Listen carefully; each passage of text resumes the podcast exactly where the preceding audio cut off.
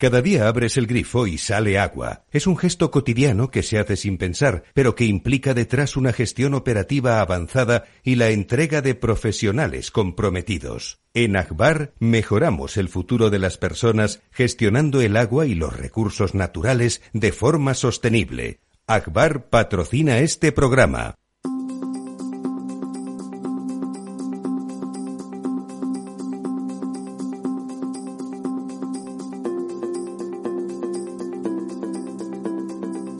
El Estado Ciudad, con Ramiro Aurín y Diego Jalón en Capital Radio. Muy buenos días, amigas y amigos. Aquí estamos nuevamente en el Estado Ciudad. El Estado de la Ciudad. Y nada, ya nos gustaría a nosotros que, esta, que este Estado fuese más ciudad, a pesar de lo que ¿Sabe usted, don Diego? Buenos días, don Diego. Buenos días, don Ramiro. Estaba a medio camino entre Molino de la Risa o del Llanto, que aquí cerca en, en Madrid, en la Sierra, unos urbanitas estupendos que se han ido a vivir allí porque es agradable y bueno, total está a 35 minutos de, eh, creo que es Guadalix de la Sierra, que está a 35 40 minutos eh, mal contados y del centro de Madrid, se están quejando de que las vacas mugen muy alto bueno, eh, son los inconvenientes, ¿no? Que tiene el vivir lejos de la ciudad, ¿no? El campo. Y aquí lo que ruge es el tráfico, o sea, todo esto, efectivamente. Bueno, no le pues, cuento lo que es vivir cerca de, pues, yo qué sé, de la M30, ¿no? Eh, o sea, que me parece que, irse a vivir a al campo, porque Guadalix de la Sierra, muy buenos días, don Lorenzo. Sí, Guadalix de la Sierra, que además es una, un pueblo que todo el mundo, bueno, o los que tenemos algunos años conocerán, porque allí es donde se rodó Bienvenido Mr. Marshall, ¿no? Es el pueblo de... Embalse muy bonito, de bienvenido. muy, es un pueblo con encanto. Cerca, cerca del, del, embalse de San Juan, ¿no? Del pantano de San Juan. No, no, no, no. ¿No está cerca? Está hacia el otro lado, no. no en la Nacional 1. Sí, está... Y es un sitio donde además eh, hay varias empresas que están innovando haciendo casas pasivas que son casas sin calefacción, sin consumo energético. Son tan pasivas que los urbanitas que se van a vivir ahí se quejan de que las vacas mugen muy alto. O sea, eso, sí, sí, eso ha sido noticia estos días que dice, bueno, hay que, bueno, si digo hay que joderse, se no cumple la normativa de ruidos, las vacas, las, vacas, las vacas, que les ha dado por gritar más que antes. Bueno, bueno, bueno, hay que tener poco sentido común y, y tener desfachatez para seguro que ellos están comentan con sus amigos que viven en el campo que es maravilloso y que no sé qué y que luego pues nada que hay bichos y que las vacas mugen. La verdad es que es un pueblo bonito y hay un par de asadores que se comen muy bien. Entonces, cuando hablo de comer don Lorenzo háganle caso porque de eso anda bien informado. Bueno eh, me hablaba con don Diego antes de entrar ahora que todo el mundo habla de pantanos y nosotros llevamos años haciéndolo, eh, que bueno, que ha llovido y que tal, y me decía, sí, sí, ha llovido, ha llovido menos donde más falta hacía. ¿Cómo, ¿Cómo están el Guadalquivir y el Guadiana? ¿Siguen bajando esos? Para no empezar como todo el mundo, ¿ha subido los pantanos? No, menos los que deben, ¿no? Bueno, pues a ver, el Guadalquivir y el Guadiana, y el Guadiana no, no nos dan buenas noticias todavía. Eh, sí que es cierto que han reducido mucho el ritmo al que están perdiendo agua.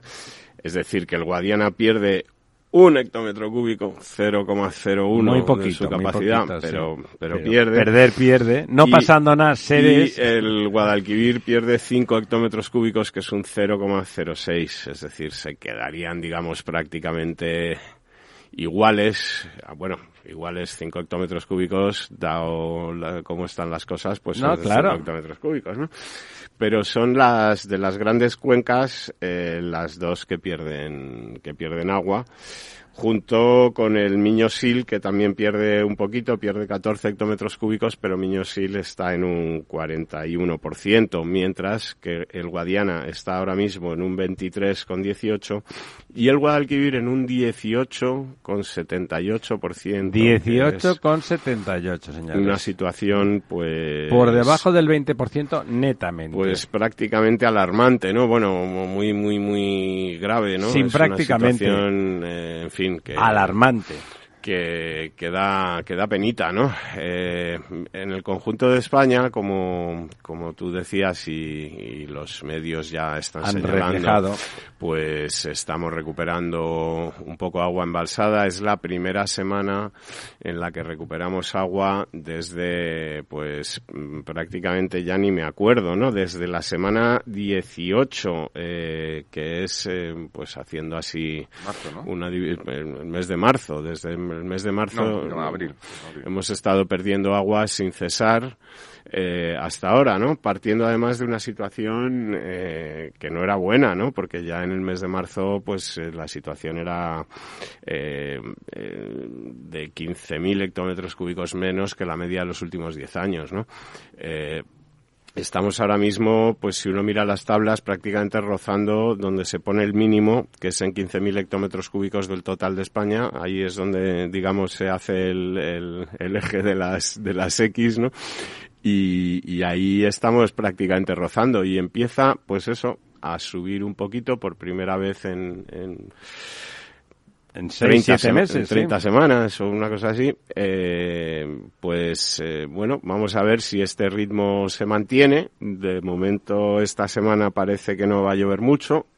Veremos si la semana que viene Se vuelven, anima. vuelven Fíjense- a caer. Fíjense eh, ustedes esas- como hablamos de, de- de miles de hectómetros y tal, y de grandes números, y nos dice don Diego, a pesar de que él es más consciente que la inmensa mayoría de, bueno, de que un hectómetro cúbico ha bajado, solo ha bajado un hectómetro cúbico, lo ponemos en porcentaje de la cuenca y es el 0, no sé qué, o sea, parece que poquito. Eh, un hectómetro cúbico son mil millones de litros. Sí, da para un par de duchas. De gente desahogada. De gente, de gente desahogada, ¿no? E- efectivamente, Claro, sí, sí, sí, bueno, son- pues, eh, mil millones de litros da para, pues da para bastante. ¿eh? Si vienen ustedes por, por 100 litros, si vienen ustedes por 100 litros, mil millones de litros por 100 litros son 10 millones de, 10 millones de personas día. Eh, haz mil millones, Es lo que gastan- mil millones, dos litros de consumo bebido, quiere decir, de agua bebida una persona a día, son 500 millones, es beber un día toda Europa. Bueno, eso, por ejemplo, pero si hablamos solamente de, de- de una persona en, en urbana que gaste 100 litros al día con todo el paquete, todo lo que va asociado, pues son, son 10 millones de, de personas. ¿eh? Lo, que, lo que consumen 10 millones de personas en un día. O sea, no es poco, es toda Andalucía y, Murcia probablemente, y no sé si le puedo sumar incluso Extremadura, eh, en un día. Mm, O sea que, bueno, quiere decirse que se ha perdido un día de, suministro a todas esas personas, que es donde está esa cuenca, por cierto, ¿no? Bueno, también tienen el, el Guadiana, pero el Guadiana, bueno, el número servía como, como de ejemplo. O sea, que donde debe de llover siempre pasa lo mismo, ya saben, en España.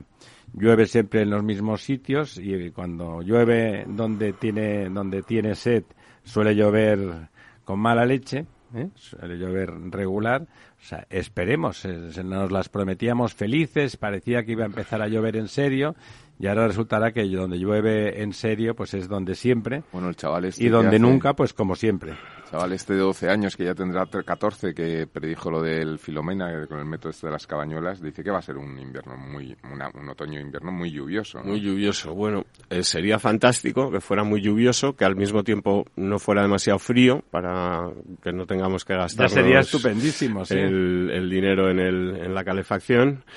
Y, y efectivamente, como decías, hombre, un hectómetro cúbico, si tenemos en cuenta ahora la medida nacional de los medios de comunicación, que es la piscina olímpica, pues son 400 piscinas olímpicas, ¿no?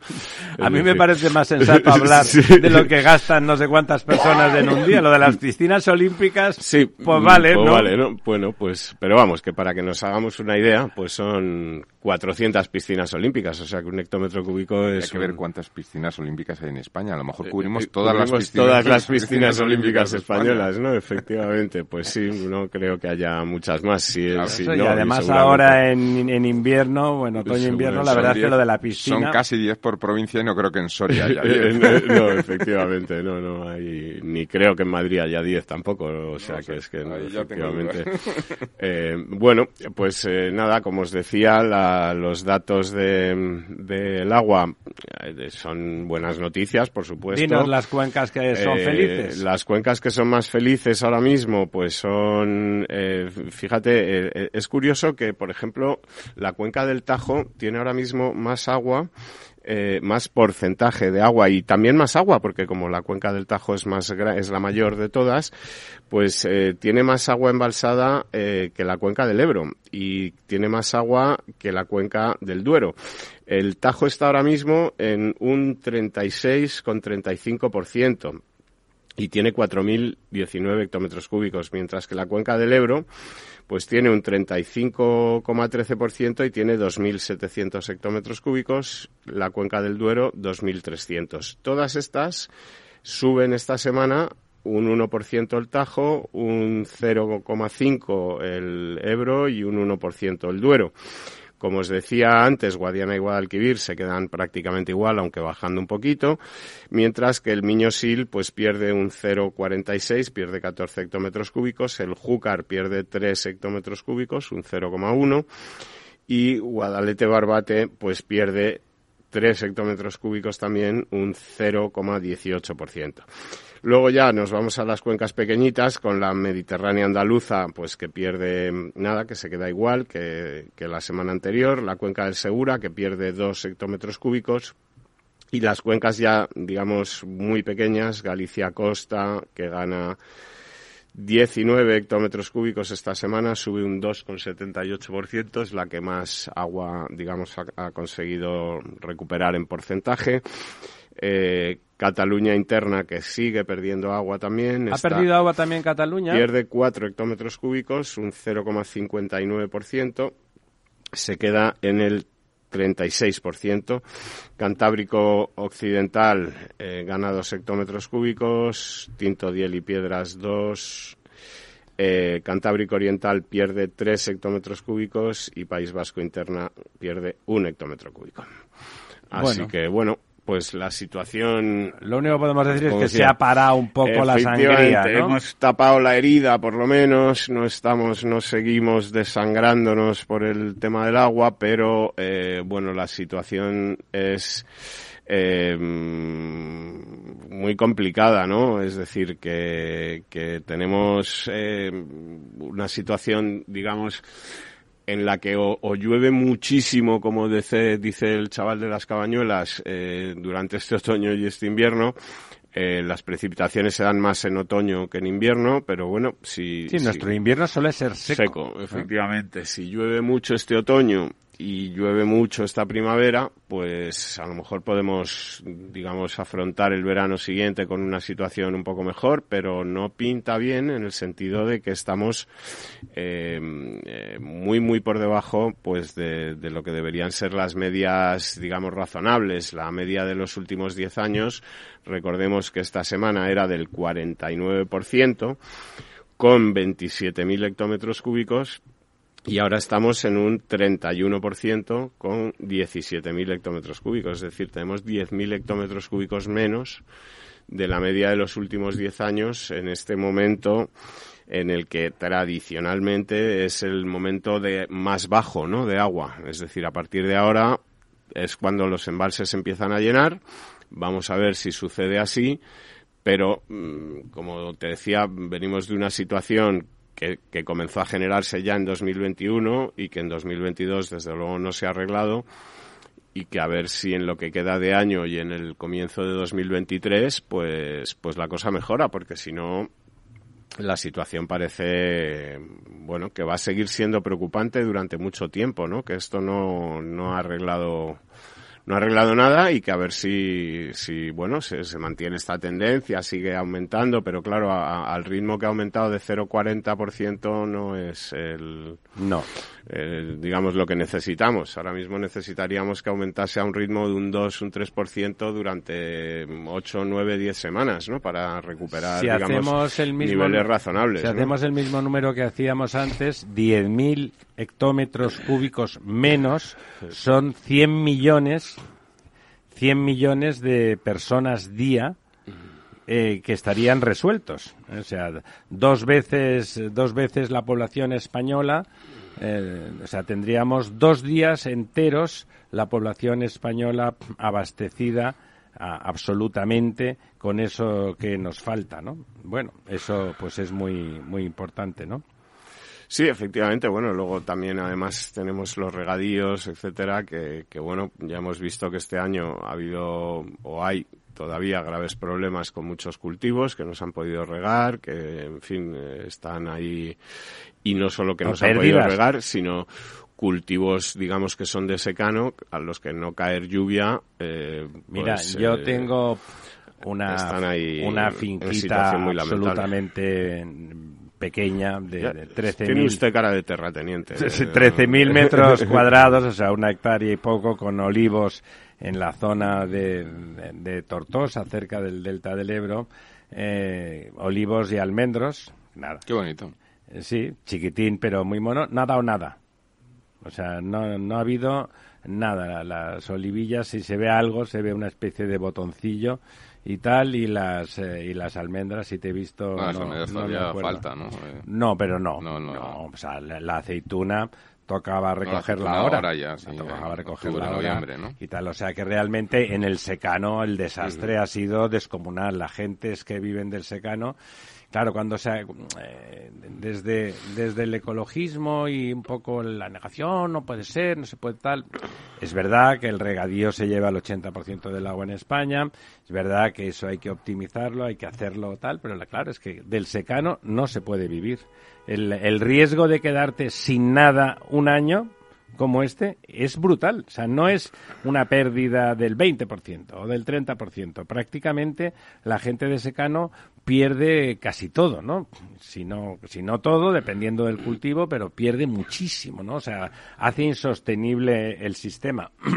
claro, y luego hablamos al mismo tiempo de la España vaciada. Es que lo de lo de hablar es de mear y no echar gota, ¿no? Lo de, de- hablar gratis, ¿no? Es una de esas cosas. Oiga, sí, es verdad, no se puede negar, el 80% del agua se va al regadío y por lo tanto hay que ver qué hacemos con eso. Pero si queremos ahí, al final se trata de hacer ecuaciones lineales que nos lleven a poder solucionar un poco todo lo que queremos solucionar. Lo que no se puede solucionar es, quiero tener, como decía el del queso, ¿no? Quiero tener el queso en la nevera y quiero comer queso todos los días. Vamos a ver. Vamos a ponernos de acuerdo en cuánto queso comemos y cuánto queremos guardar, ¿no? Bueno, ahí, ahí estamos. Eh, dice el, el, el SP, que son los, los del índice, pero que son unos consultores, ¿no?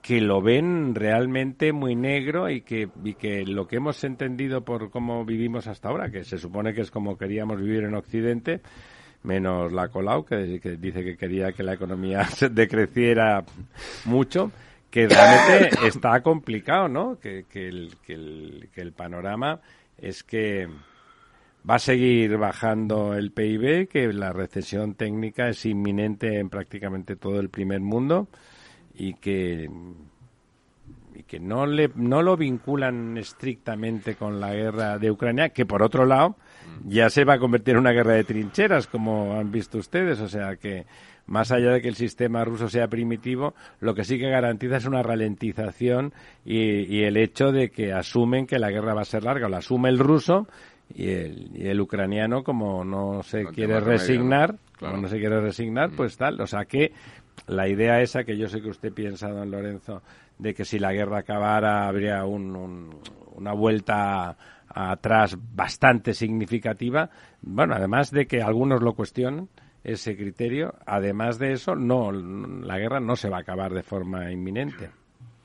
Bueno, yo a lo que comentas, también Macron hace como un mes y medio o algo así eh, hecho un, discurso también un poco sobre el fin de la opulencia, ¿no? El fin de los cambios de los, de los hábitos y eh, sí, sí, vivir estupendamente. Hay un, proceso que, que, la pandemia ha acelerado de desglobalización que yo creo que, que puede revertir, es decir, que en ese sentido, pero sí que está claro que hay un elemento de transición hacia hacia unas nuevas fuentes energéticas que van a ralentizar durante una serie de años lo que hemos conocido hasta ahora como crecimiento económico. Lo que pasa es que también habría que cuestionar eso, ¿no? Es decir, eh, Japón es un país, es, el, primer país que, digamos, de, economía occidental que entra en, un proceso de estancamiento económico a principios de los años 90 ha con niveles de crecimiento prácticamente nulos durante muchísimo tiempo. Sin embargo, es un país donde hay cuasi pleno empleo, donde la gente vive bien. Son, es una mentalidad es otra mentalidad, Efectivamente, pero quiero decir que, que a lo mejor lo que también los economistas tenemos que empezar es a cuestionar si el PIB es un indicador de calidad de vida. ¿no? Yo esto lo he comentado varias veces. Eh, eh, todo, todo Occidente se enfrenta a una situación que es novedosa para los economistas. Y es una pirámide poblacional invertida. El propio concepto de pirámide poblacional invertida hace que la estructura lo, lo que es el mecanismo de eh, crecimiento. Un pequeño paréntesis, eso, que, vamos, uno lo tiene en la cabeza primero porque es verdad y segundo porque usted nos lo recuerda con cierta frecuencia y que sí, que es verdad, ya les anticipo que así como hay algunas opiniones que son de economistas, es decir, son prospectivas del pasado más que del futuro, eso es una verdad como un templo, ¿no? Y hay mucha gente que no lo tiene en cuenta cuando hace sus análisis, incluso bien pensantes y tal. Dice, no, porque entonces y tal. Digo, no, no, es que eso no es verdad. Abajo hay cada vez menos gente, ¿no? Claro, y además piensa que, que otro de los problemas que hay es que normalmente los análisis o esos análisis muy pocas veces se hacen con análisis con, con, modelos, digamos, dinámicos, sino simplemente estáticos. Entonces, claro, cuando tú estudias o analizas modelos económicos dinámicos, hay una cosa que se llama el consumo intergeneracional. Es decir, normalmente la gente consume hoy y paga mañana, ¿no? Es decir, por ejemplo, el caso más evidente es una hipoteca eh, de un piso, 30 o 40 años, Es decir, que uno se la compra hoy pero se la, va pagando durante 30 años, etcétera. Es decir, hay, hay una transferencia de rentas entre el futuro y el presente. Claro, cuando la pirámide poblacional desciende, hay menos gente en la parte de la base que puede consumir con transferencia a futuro. Es decir, hay menos gente que se puede hipotecar simplemente porque, hay menos gente. con 70 años difícilmente te van a dar una hipoteca a 40 años, sin embargo con 20 años es relativamente fácil de que te la den si cumples un mínimo de requisitos de capacidad de pago. Entonces, eso es lo que está recogiendo ese efecto de que el PIB empieza a dejar de ser un indicador, el PIB tal y como lo hemos medido hasta ahora, empieza a dejar de ser un indicador válido. Sin embargo, te encuentras que Estados Unidos entra también en decrecimiento en los últimos meses, sin embargo está en pleno empleo. Pues porque también esa gente a partir de una edad se jubila, sale del mercado laboral y no se cubren los puestos. Y por lo tanto hay una necesidad de puestos de trabajo. En Estados Unidos hay 13 millones de puestos de trabajo por cubrir, en España están hablando de un millón de puestos de trabajo por cubrir. Pero los de España son problema estructural de la falta de formación de la gente, porque tenemos un 13,5% bueno, de paro. Ahora mismo, por ejemplo, hay estudios ya que están diciendo que en los próximos tres años va a haber eh, jubilaciones masivas en España, por ejemplo en el sector público o en determinados sectores, pues porque hubo unas formaciones que canalizó a esas personas hacia esos sectores en los años 60 y esa gente llega a un punto en que ya tiene 70 años y se jubila, ¿no? Entonces, eh, eh, quiero decir que podemos encontrarnos en una situación en la cual no necesariamente estemos viviendo peor en términos de empleo, renta, etcétera, o poder adquisitivo, no necesariamente, y sin embargo el PIB está decreciendo. Eso por un lado. Luego hay otro factor, que es, eh, que es por donde, por ejemplo, yo creo que va. Eh, el factor ese nos lo contará usted a la vuelta de la Publi. El Estado Ciudad, con Ramiro Aurín y Diego Jalón en Capital Radio. ¿Traerías tu hipoteca a Cuchabank si te mejoramos las condiciones? Consúltanos directamente. Cuchabank, tu nuevo banco. Más info en cuchabank.es. Escuchad, una vida más sana es posible. ¿Culpa? Fuera. Más madres que dediquen tiempo a cuidarse. Azúcar? Fuera. Saboreemos la vida. Ser activistas es nuestra mejor forma de ser. Ahora tu seguro de salud con un 36% de descuento. Infórmate en el 974 88 o en dkv.es barra activistas. DKV. Capital Radio. Gráficas Naciones. Más de 50 años de experiencia en el sector de las artes gráficas. Apostamos por la última tecnología tanto en impresión offset como en digital y gran formato. Realizamos todo tipo de impresión. Tarjetas de visita, folletos, libros, vinilos, decoración y montaje de stands. Más información en el 91 629 2145 o en gráficasnaciones.es. Esto te estás perdiendo si no escuchas a Rocío Arbiza en Mercado Abierto. Eduardo Martínez, cofundador de la FinTech Tokio. El mercado africano también está creciendo muchísimo. Hay que tener en cuenta que tanto el mercado asiático, africano y latinoamericano es un mercado donde hay más penetración de móviles que de banca. Por lo cual, eh, propuestas digitales que puedas tener en el móvil son muy eficientes para ese tipo de mercados. Mercado Abierto con Rocío Arbiza.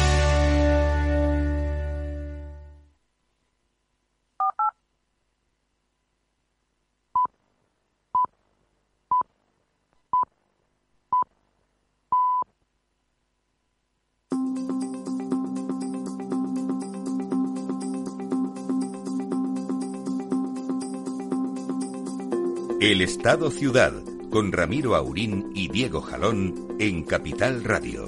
Pues aquí estamos de vuelta. Remate usted su argumentación, no, ¿no, eh, Comentaba que hay otro factor que es el factor energético, ¿no? Y que eso sí que está más vinculado a un tema más coyuntural como puede ser la guerra de Ucrania. Es decir, el hecho de que no se ha producido ese cambio de, modelo energético eh, efectivo, porque todos sabemos que el tema de las renovables hoy por hoy no es sostenible si no tiene una energía de base como pueda ser la nuclear, etcétera, y si, y si hay que hacer centrales nucleares como están empezando a hacer en Japón y demás, pues, pues se tardan unos años, con lo cual hasta que eso esté Lo que está haciendo construirlas. Claro, eh, por lo tanto durante ese tiempo pues hay un tiempo de transición, podemos llamarlo así, en el que realmente pues hay un impacto, ¿no? Pues porque no podemos mantener los niveles de, de consumo o estilo de vida que hemos tenido hasta ahora y lo vamos a sufrir en Europa, yo creo que más que en el norte, en la, países como Alemania, Holanda, etcétera, que, que van a tener que realmente disminuir sus, sus niveles de consumo y, de, en en España ya coges carreteras, yo, me, yo vivo en el centro, pero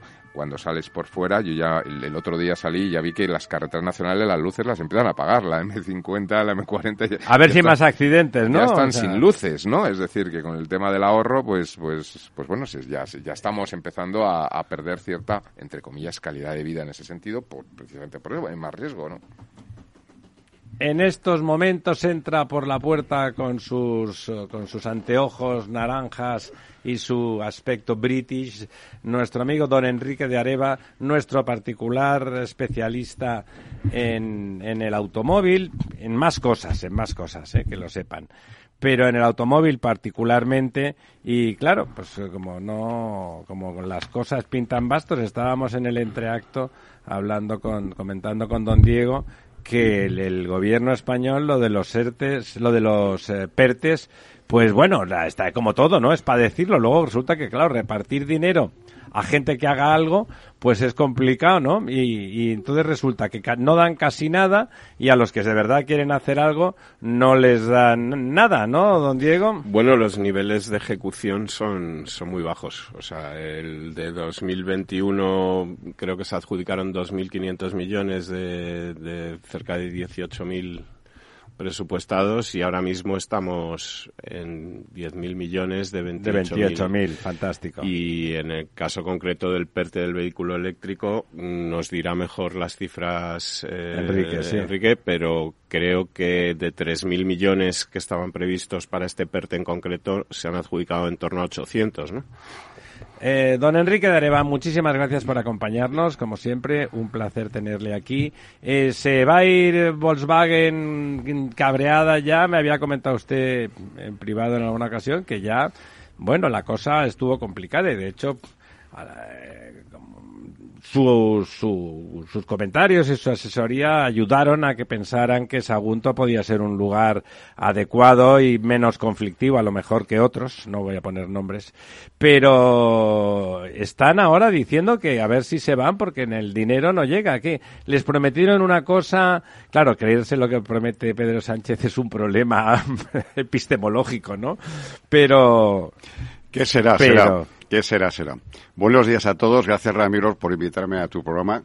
gracias también a los acompañantes que tienes, que son estupendos asesores para saber un poco qué es lo que ocurre en nuestro mercado, en el mercado industrial que es ahora mismo un entorno de bastante preocupación. De riesgo, ¿no? Bueno, de riesgo... De riesgo para los españoles de que se vayan, vamos. Los riesgos los asumimos, ¿no? somos, somos un país que salimos de todo. Al final, aunque nos pongamos nosotros mismos tan Sí, tal como votamos, debemos de ser amantes de los riesgos, realmente. Nos gusta el riesgo, nos gusta el riesgo. Bueno, en relación con el tema de eh, la movilidad y las plantas de baterías, eh, He de decirte que, bueno, que eh, si nosotros hacemos un pequeño análisis de qué es lo que ha ocurrido estos dos últimos años, después de eh, poner en marcha eh, los diferentes PERTES, 11 PERTES que tenemos en los cuales, desde el punto de vista de asignación de presupuestos y de presentación de, presupuestos, estamos en la banda del 20% ahora mismo. Quedan dos meses más de ejecución, ¿verdad? No, de presentación. De, ah, de presentación. de presentación, de presentación. De eso también si eh, analizamos en profundidad eh, ese 20% en qué se produce realmente la asignación eh, de, proyectos que sean realizables. En el caso de, del, del PERT, del VEC, del vehículo eléctrico conectado, la asignación presupuestaria por parte del Ministerio era de 2.975 millones, esos casi 3.000 millones, de los cuales son 817 los que están asignados para hacer proyectos. Este ¿Y, el resto? Pues están en stand-by, porque... Ah, bueno, sí, están asignados y los otros dos mil y pico no están asignados.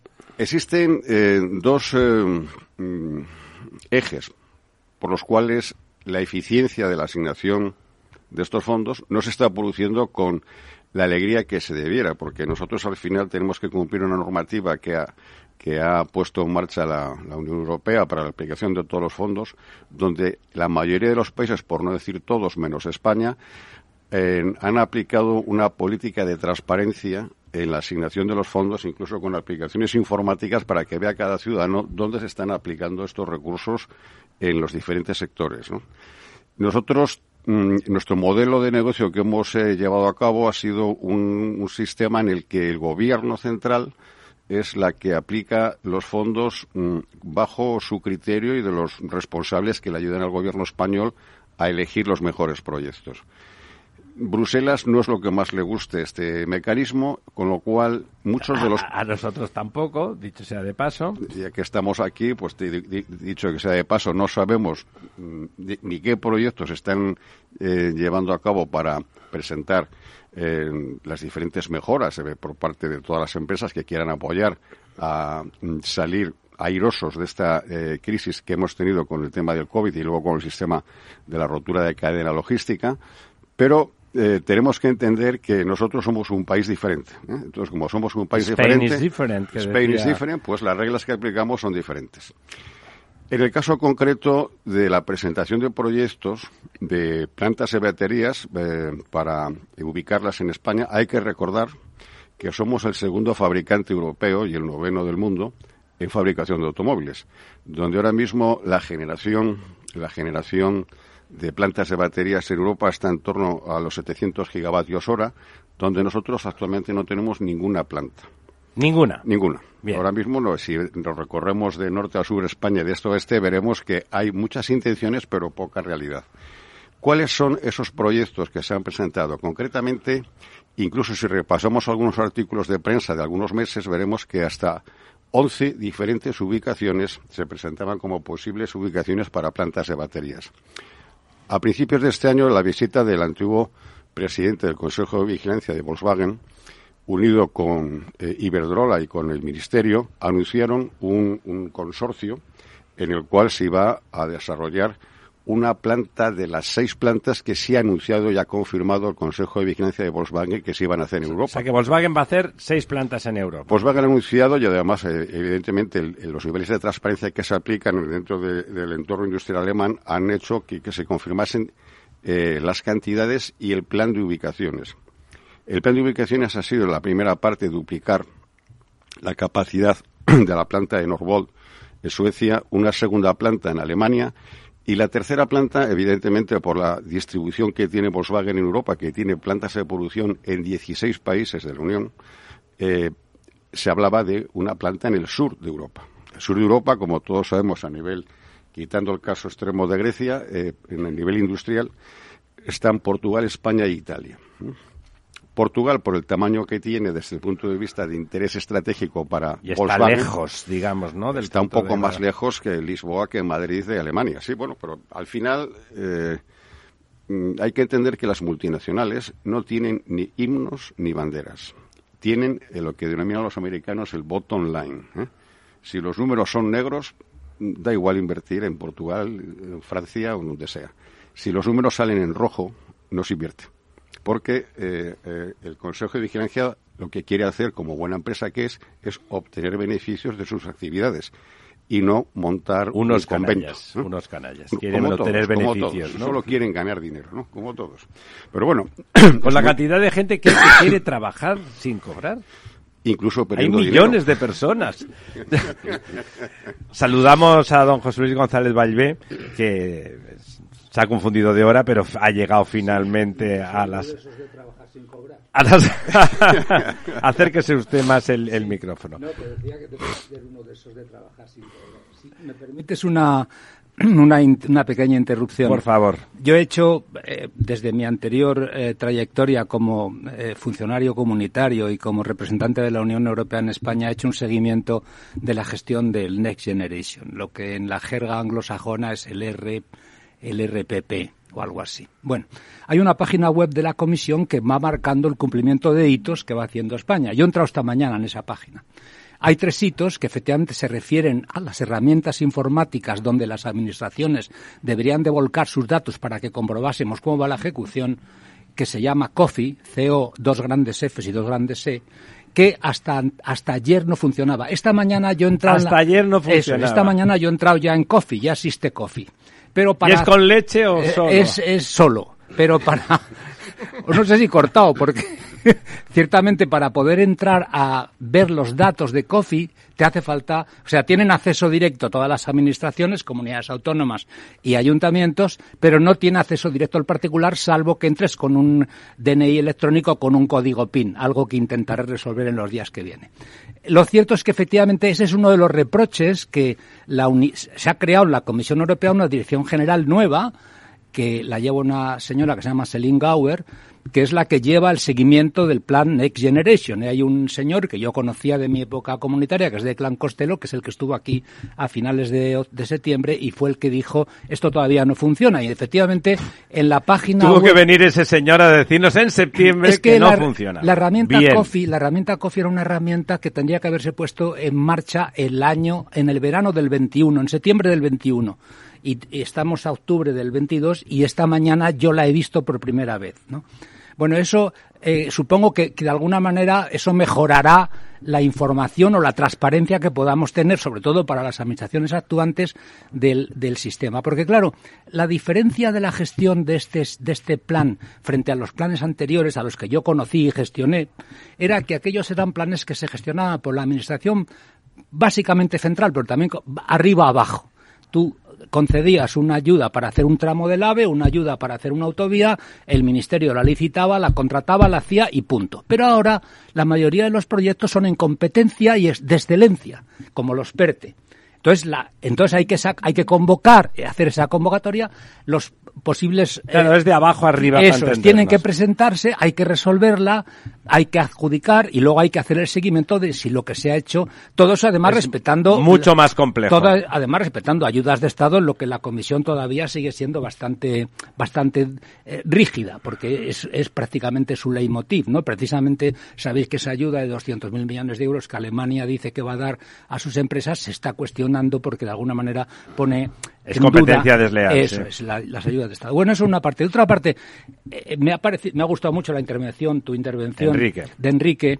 Eh, es verdad que se nos llenaba la boca con que España era el segundo productor de automóviles de combustión y, y el once del mundo de combustión. No está nada claro qué posición tenemos ahora si la lista la hacemos por el ranking de producción de vehículos eléctricos.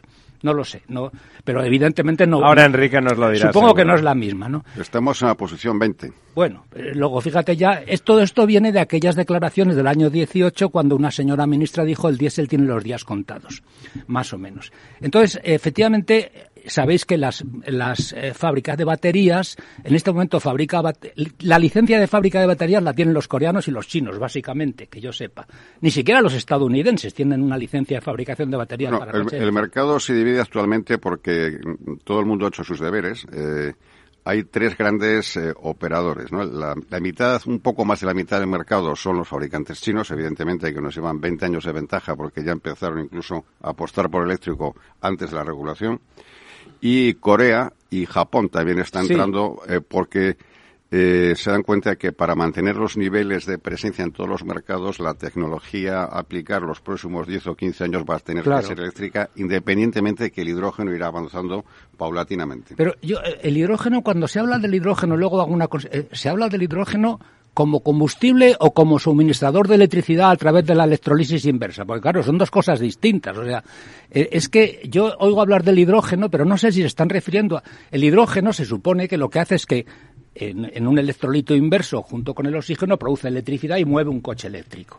Eso es complicado porque es, eh, digamos, primero hay que el peaje fíjate que pero fíjate que pero fíjate que el rendimiento de esa operación supone que primero tienes que extraer el hidrógeno por una electrolisis directa y luego hacer la electrolisis inversa para que el hidrógeno produzca electricidad, con lo cual el rendimiento del Tiene ciclo que ser es bajísimo, es bajísimo. en estos momentos nos, únicamente para eh, mm, ahora mismo se está orientando un poco a los grandes buques. Sí, y, evidentemente eh, el, el peso muerto que ellos tienen, más lo que transportan, evidentemente las de grandes concentraciones de este tipo de combustible.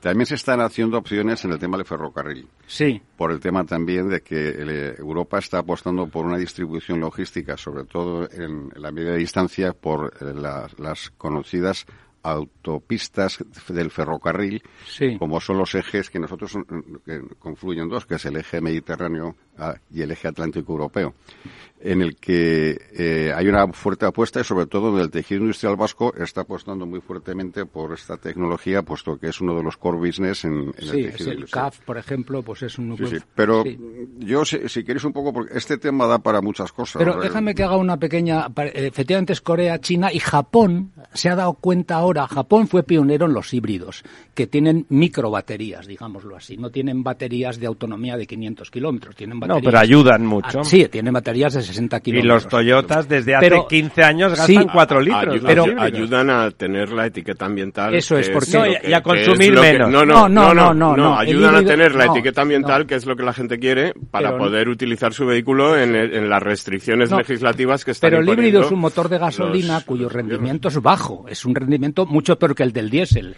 Bueno, nosotros... Eh, yo tuve un profesor que me, me, decía que la estadística es la ciencia de la mentira con la estadística podemos eh, decir cualquier cosa, incluso argumentarla con números. Nosotros en la clasificación que tenemos dentro de los vehículos según un diferente tipo de propulsión, que son los de combustión interna, que todo el mundo conoce, diésel y gasolina, entramos en el escenario de los vehículos de propulsión limpia, por decir una manera, donde se agrupan diferentes tipos de propulsiones. Mm, no es lo mismo un vehículo eléctrico puro, donde estamos hablando de baterías con un peso aproximado de 500 kilos, que es el elemento principal del vehículo, donde incluso en la parte del vano motor, que en su día estaba el motor, podemos instalar incluso un maletero, porque un motor eléctrico, si lo vemos físicamente, abulta muy poco. Lo que abulta es la batería, que es el elemento principal y distintivo de un vehículo eléctrico puro. Nosotros en nuestras clasificaciones, incluso ANFAC, que es la, patronal, la patronal sí. nos une los vehículos eh, eléctricos puros con los vehículos híbridos. Un vehículo híbrido que puede ser... Lo cual es conceptualmente un error, ¿no? El, el, ejercicio de analizar dónde estamos con vehículos eléctricos es desmontar luego toda esta información analizando por modelos qué vehículos son eléctricos puros y qué vehículos son híbridos. Que nos llevamos una sorpresa de que eh, la mayoría de los vehículos que se venden en España de energías limpias son híbridos. Sí. Concretamente, unas cotas que podrían llegar por encima del 80%, incluso más en algunos meses. Quiere decir que nuestra apuesta es también dentro de esta transición hacia el futuro hidrógeno dentro de unos cuantos años, dentro de lo que es estos 15 años de peaje eléctrico, sigue siendo también de forma transitoria, motivado principalmente porque no tenemos proveedores de baterías. Claro. Estas baterías de 500 kilos, que tienen una densidad de carga que está llegando al límite, porque son baterías de ánodo y cátodo y con tránsito de electrones en líquido, y que tienen sus riesgos, esto hay que decirlo. Ya se está trabajando en un futuro estándar donde la primera marca que lo va a poner en el mercado va a ser Toyota. Sí. Parece que llegó el último, pero parece que son los más eficientes en adaptarse a las nuevas tecnologías y son las baterías en estado sólido. Estas baterías eh, tienen la ventaja que tienen una mayor concentración de carga, quiere decir que por el mismo espacio o volumen que ocupa tenemos más capacidad de generar energía para transmitírsela al motor y mover el vehículo. Estamos hablando que estas baterías darán en un breve plazo, hablamos dos, tres años, la posibilidad de tener una carga mensual que nos permita hacer entre 1.200 y 1.500 kilómetros. Y con la ventaja que... ¿En qué plazo de tiempo, don Enrique? Más Toyota, o menos. Toyota ha anunciado que el primer modelo con estado sólido creo que es en el 2024. Bueno, dentro de poco. per- permíteme, fíjate, la, la paradoja de que los que tenemos ya cierta edad hemos conocido los vehículos eléctricos sin batería, controle. Sí, sí, tomándolo directamente. los trolebuses, sí. Los trolebuses, o sea que eh, fijaros... Bueno, son los trenes eléctricos Claro, también. pero fijaros la- al final las vueltas que, que ha dado la, la civilización técnica en este sentido, que ahora volvemos a una cierta autonomía dentro del propio vehículo que supone 500 kilos inmovilizados. Y otra cosa, en España hay 25 millones de coches, más o menos. 18 millones duermen en la calle. Con lo cual hacen falta 300.000 puntos de recarga. En este momento hay como 12.000 mm, mal contados. Siendo generosos, porque Siendo muchos- generosos, pues son muchos de 8.000. ellos- Muchos de ellos son Muchos de de ellos- 22 kilovatios. Eso es, te- que tardas puedes tirar tre- seis horas en cargar. Bueno, y entonces, en resumen, mm, eh, realmente lo que se impone, como ha dicho Enrique muy bien, es la gradualización de este asunto, o sea, no, no terminar. Hay un dato que a mí me gusta mencionar y es que China, que se ha, se han cargado la industria europea del motor de combustión, que era un florón industrial de Europa, eso está claro. Eso lamentablemente ha sido así. Antes tú ibas a China o a Corea o a Japón y el coche que más les gustaba a la Yakuza era el Mercedes, no era, no era el Toyota, es, es evidente, ¿no? Bueno, eh, ahora... Señal ahora- de que la Yakuza ahora- son ahora malos, pero tienen un gusto excelente. Ahora tú vas a, ahora tú vas a Alemania, no hace falta ir a China, y donde y se ven coches coreanos y chinos.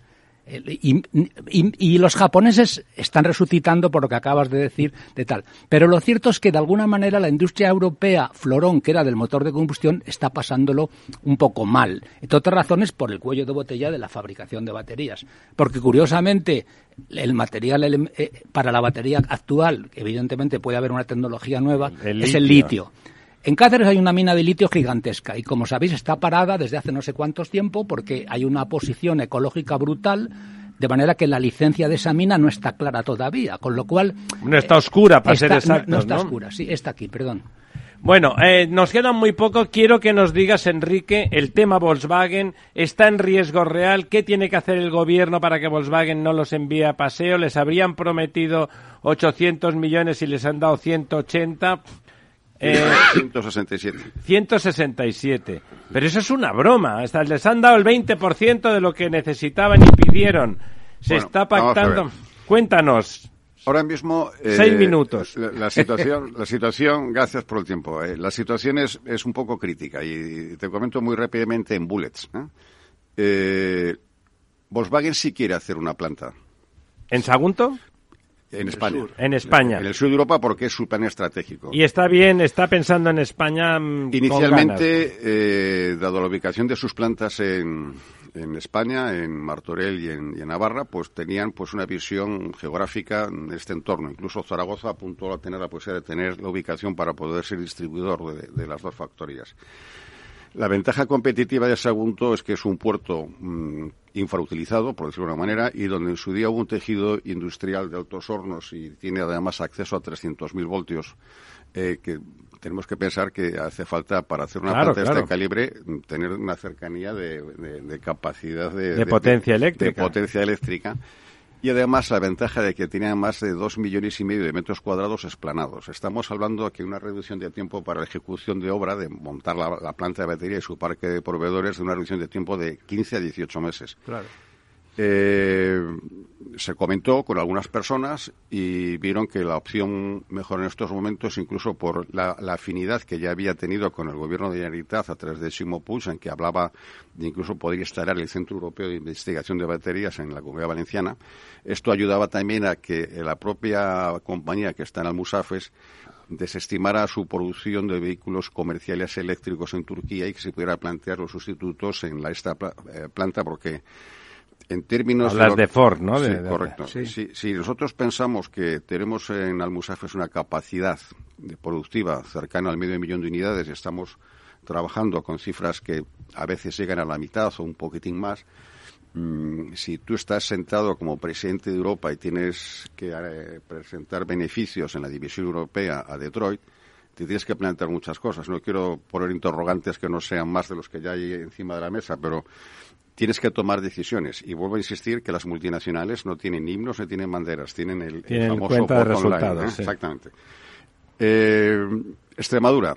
Sí, bueno, en Extremadura hay litio y bastante litio, donde incluso empresas australianas están ahora mismo dudando si presentar una demanda por los mm, acuerdos firmados con la Junta de Extremadura o no, no en España, sino en el Reino Unido para ganar por goleada eh, cifras por encima de 60 millones de euros que tendremos que pagar todos los españoles. Esto se lleva a cabo porque perderemos seguros, no hay posibilidad de ganar un juicio en Londres ni aunque vayas vestido de santo.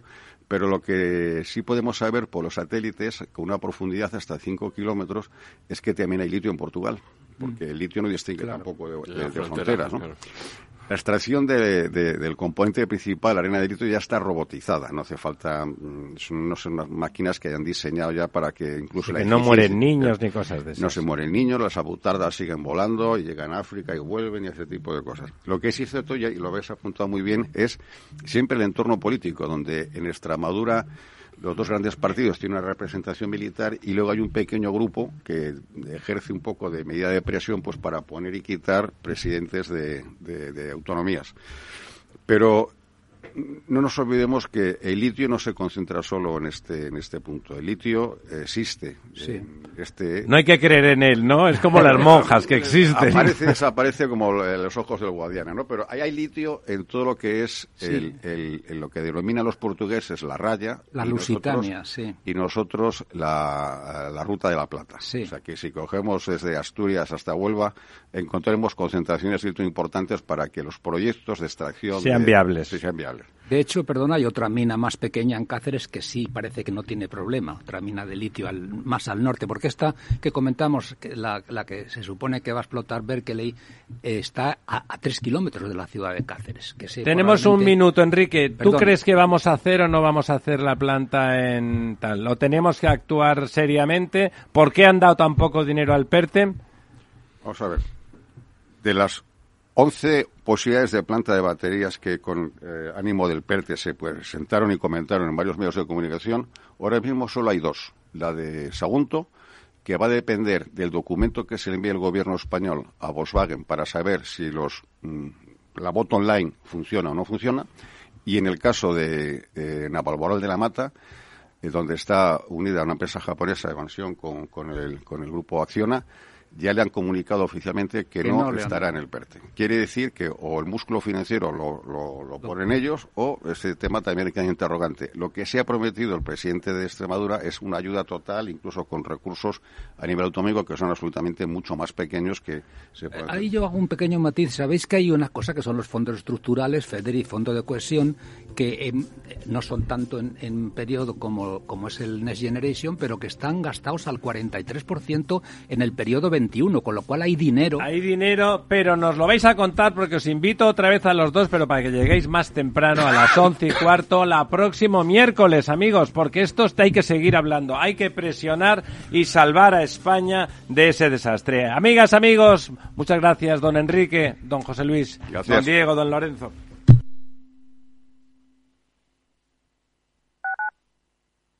Disfruta de la mejor cocina gallega en Montes de Galicia. Todo un clásico moderno en el barrio de Salamanca. Disfruta de la variada dieta atlántica, de las mejores carnes y pescados tratados con respeto y transparencia y regados con una de las mejores bodegas de la zona. En grupo, en familia o en pareja, Montes de Galicia te ofrece el espacio perfecto en cada ocasión. ¿Has vuelto a los atascos? Forma parte de la vida de Madrid y esa vida va aparejado con atasco. Realmente el atasco que te absorbe la energía es el de la entrada a trabajar o cuando llegas tarde a una reunión o cuando vas a dejar a tu hijo en el colegio y va a perder y va a perderse la primera hora de clase. Cuando vengas a Madrid, chulona mía. Reconduce tus números. Voy a ser temperatriz de lavapiés. Desatasca tus inversiones. Y alfombrarte con claveles la gran vía. Recalibra tus cuentas. Bañarte con vinillo de Jerez. Que no se atasque tu economía. Sintoniza Capital Radio. No me gusta el mundo atascado. Esto te estás perdiendo si no escuchas a Rocío Arbiza en Mercado Abierto. Isabel Bento, directora de Desarrollo de Negocio de BlackRock. Hubo un cambio de paradigma y es el, el reconocer que el riesgo climático es un riesgo financiero y que la transición energética es una oportunidad de inversión. Y eso al final se traslada, en nuestro caso somos una gestora de activos, en cómo gestionamos las carteras, ¿no? en cómo de importante es identificar esos riesgos climáticos y también eh, cómo analizamos las compañías teniendo en cuenta la oportunidad que tienen por delante de navegar esta transición energética. Mercado Abierto con Rocío Arbiza.